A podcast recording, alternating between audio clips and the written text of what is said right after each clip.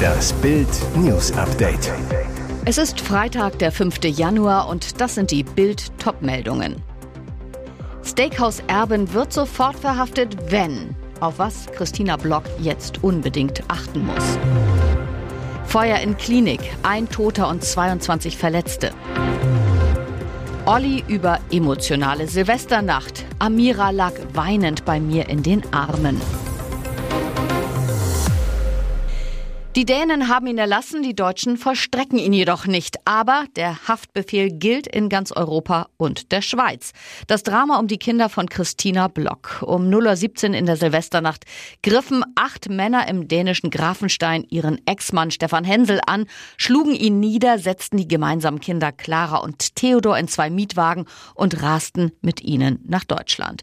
Am Mittwoch erwirkten die dänischen Behörden einen europaweiten Haftbefehl gegen die Steakhouse-Erben. Die dänische Polizei führt Ermittlungen wegen Körperverletzung und Freiheitsberaubung gegen die 48-Jährige. Der Haftbefehl wurde ans Hamburger LKA geschickt. Die Staatsanwaltschaft wandelte ihn in einen sogenannten Aufenthaltsbeschluss um. Für Bild erklärt Strafrechtler Christian Abel, wie es jetzt für Christina Block weitergeht.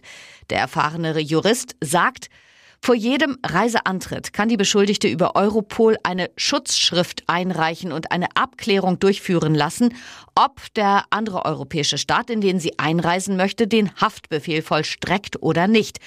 Und wenn sie nicht an die Schutzschrift denkt, dann sagt Abel, ohne Abklärung würde sie sofort bei einer Personenkontrolle in einem europäischen Drittstaat verhaftet, einem lokalen Haftrichter vorgeführt werden, in annehmbarer Weise umgehend nach Dänemark ausgeliefert werden.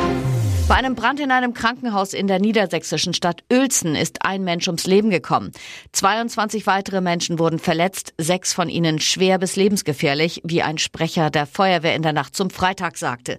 Bei den Verletzungen handelte es sich um Rauchvergiftungen und Brandwunden. Das Feuer konnte schnell gelöscht werden. Als die Feuerwehr am späten Donnerstagabend an der Klinik eintraf, waren bereits die Flammen im dritten Stock zu erkennen. Aus dem Gebäude drangen Hilferufe. Der Brand griff auf mehrere Patientenzimmer über. Zahlreiche Personen mussten aus dem Krankenhaus gerettet werden, einige sogar über Leitern. Etwa 140 Rettungskräfte waren im Einsatz. Der Rettungsdienst richtete laut Feuerwehr eine Sammelstelle ein, in der die Patienten untersucht wurden. Sie wurden dann auf andere Stationen der Klinik verteilt oder in umliegende Krankenhäuser gebracht. Ganz Berlin tuschelt über den regierenden Bürgermeister und seine Bildungssenatoren. Auch ein Foto auf Instagram wirft nun neue Fragen auf. Wie lange sind die beiden schon ein Paar? Zu sehen auf dem Bild Katharina Günther Wünsch in äußerst inniger Umarmung mit Kai Wegner. Im April 2023. Ein Glückwunsch zu ihrem 40. Geburtstag, schrieb sie. Insider behaupten, die beiden seien sogar seit Ende 2022 zusammen. Ein Gerücht. Wenn es stimmt, hätte Wegner am 27. April 2023 seine Geliebte zur Senatorin ernannt. Bild erfuhr, Mitte Oktober 2022 war die Berliner CDU-Fraktion drei Tage lang zur Klausur in Düsseldorf. Nach der Reise wurde über die enge Beziehung getuschelt. Spätestens seit Mai war klar, dass Wegner und Günther Wünsch zusammen sind, erzählt ein Abgeordneter. Es war ein offenes Geheimnis in der Fraktion. Sie haben sich auch kaum Mühe gegeben, das zu verheimlichen. Die Frage, seit wann die beiden sich lieben, ist sehr politisch. Denn erst jetzt machte Wegner das Ende seiner bisherigen Beziehung bekannt. Erst jetzt wurde das Verhältnis zu Günter Wünsch öffentlich. Viele Monate nach ihrer Ernennung zur Senatorin. Parteipaukenschlag von Hans-Georg Maaßen, der ehemalige Verfassungsschutzchef, will eine eigene Partei gründen. Dazu soll die rechtskonservative Werteunion Gruppierung bei einer Mitgliederversammlung im Januar in eine Partei umgewandelt werden. Maaßen ist der Chef der rechtskonservativen Werteunion hat rund 4000 Mitglieder und möchte per Satzungsänderung die Parteigründung anstoßen. Dies sollte der erste Schritt zu einer Abspaltung der Werteunion von CDU und CSU sein. Gegenüber Bild bestätigte Maaßen die Parteigründungspläne. Doch gäbe es überhaupt genug Wähler für die Maaßen-Partei? Meinungsforscher Hermann Binkert sagte zu Bild.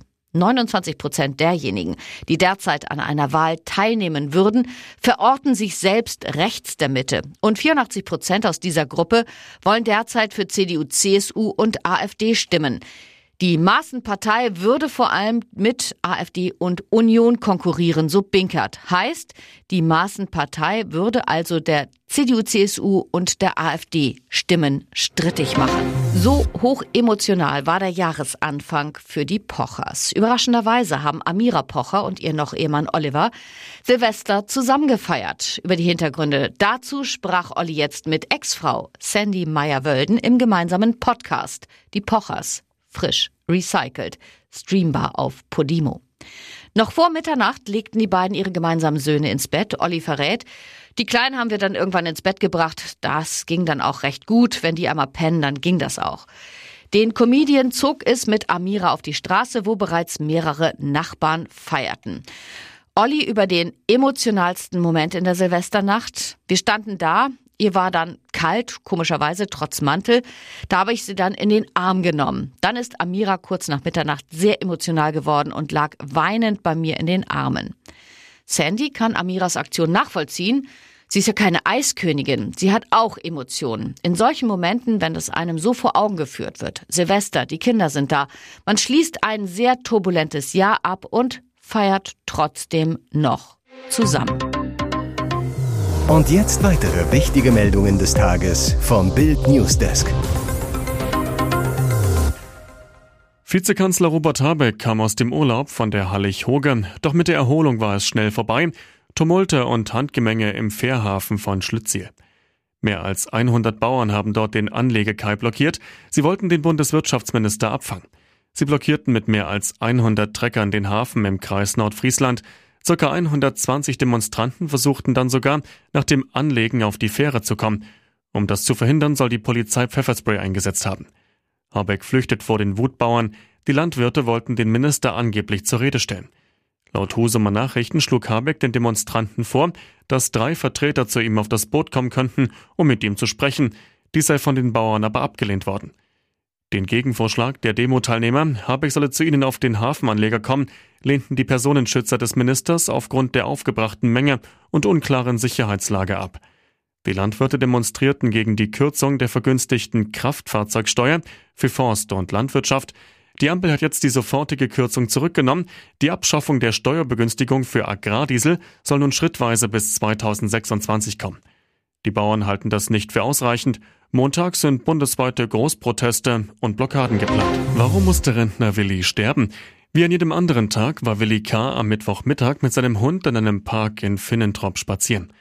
Doch diese Gassi-Runde endete tödlich. Ein 19-Jähriger rammte dem Rentner einen Schraubenzieher in den Hinterkopf. Der Täter flüchtete. Mit schwersten Verletzungen versuchte der Rentner noch sich in Sicherheit zu bringen, schleppte sich vom Park über eine Eisenbahnbrücke bis zu seiner Haustür, die etwa zwei Kilometer vom Tatort entfernt liegt. Sein Nachbar entdeckte den umherirrenden Yorkshire Terrier des Rentners, der sein Herrchen noch treu bis nach Hause begleitete. Als ich auf die Straße rannte, sah ich nur noch, wie Willi zusammenbrach, sagte der Ersthelfer zu Bild. Er klingelte noch bei der Familie des Opfers, rief sie auf die Straße. Sofort eilten seine Ehefrau und Tochter dem Rentner zu Hilfe und riefen den Rettungsdienst. Doch jegliche Reanimationsversuche blieben erfolglos. Willi K. starb wenig später an seinen schweren Verletzungen. Der Täter blieb vorerst verschwunden. Am späten Nachmittag stellte sich dann ein 19-jähriger Mann bei der Polizei im Kreis Olpe, räumte die blutige Tat ein, er wurde festgenommen und einem Haftrichter vorgeführt.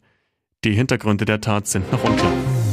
Das war nicht geplant. Am Donnerstagabend wurde Günther Jauch bei Wer wird Millionär plötzlich ausgebremst. Was war los? Es ist immer noch drei Millionen Euro Woche. Doch mitten in der vierten Folge meldet sich die Regie zu Wort. Es gibt ein kleines Problem. Auf dem Ratestuhl sitzt Kandidat Felix Groß aus Bochum, der noch über die Frage für 16.000 Euro brütet. Die nach Einwohnerzahlen drittgrößte Stadt des entsprechenden Bundeslandes ist A. Holstein in Holstein, B. Mecklenburg in Mecklenburg, C. Württemberg in Württemberg oder D. Brandenburg in Brandenburg. Für den Pressesprecher der Polizei Dortmund ist das allein schwer zu lösen. Er will nichts riskieren und zieht seinen Publikumsjoker. Ein junger Mann rät ihm zu dem. Für Groß ist das Manöver heikel. Bei einer falschen Antwort könnte er auf 500 Euro abstürzen. Trotzdem lockt er ein. Fast gleichzeitig fängt das Licht im Studio an zu flackern. Doch Günther Jauch scheint das erst nicht aufzuhalten. Er ist noch im Redefluss, will in die Werbung geben, als plötzlich eine Männerstimme aus der Regie ertönt. Ich unterbreche mal gerade, irgendwie ein Lichtproblem, es flackert die ganze Zeit. Auf den kleinen Zwischenfall reagiert der Quizmaster gewohnt professionell, flaxt. Oha, das ist natürlich ein Zeichen, würde ich sagen, und zwar wenn Antworten völlig falsch sind, dann wird automatisch ein Alarm ausgelöst.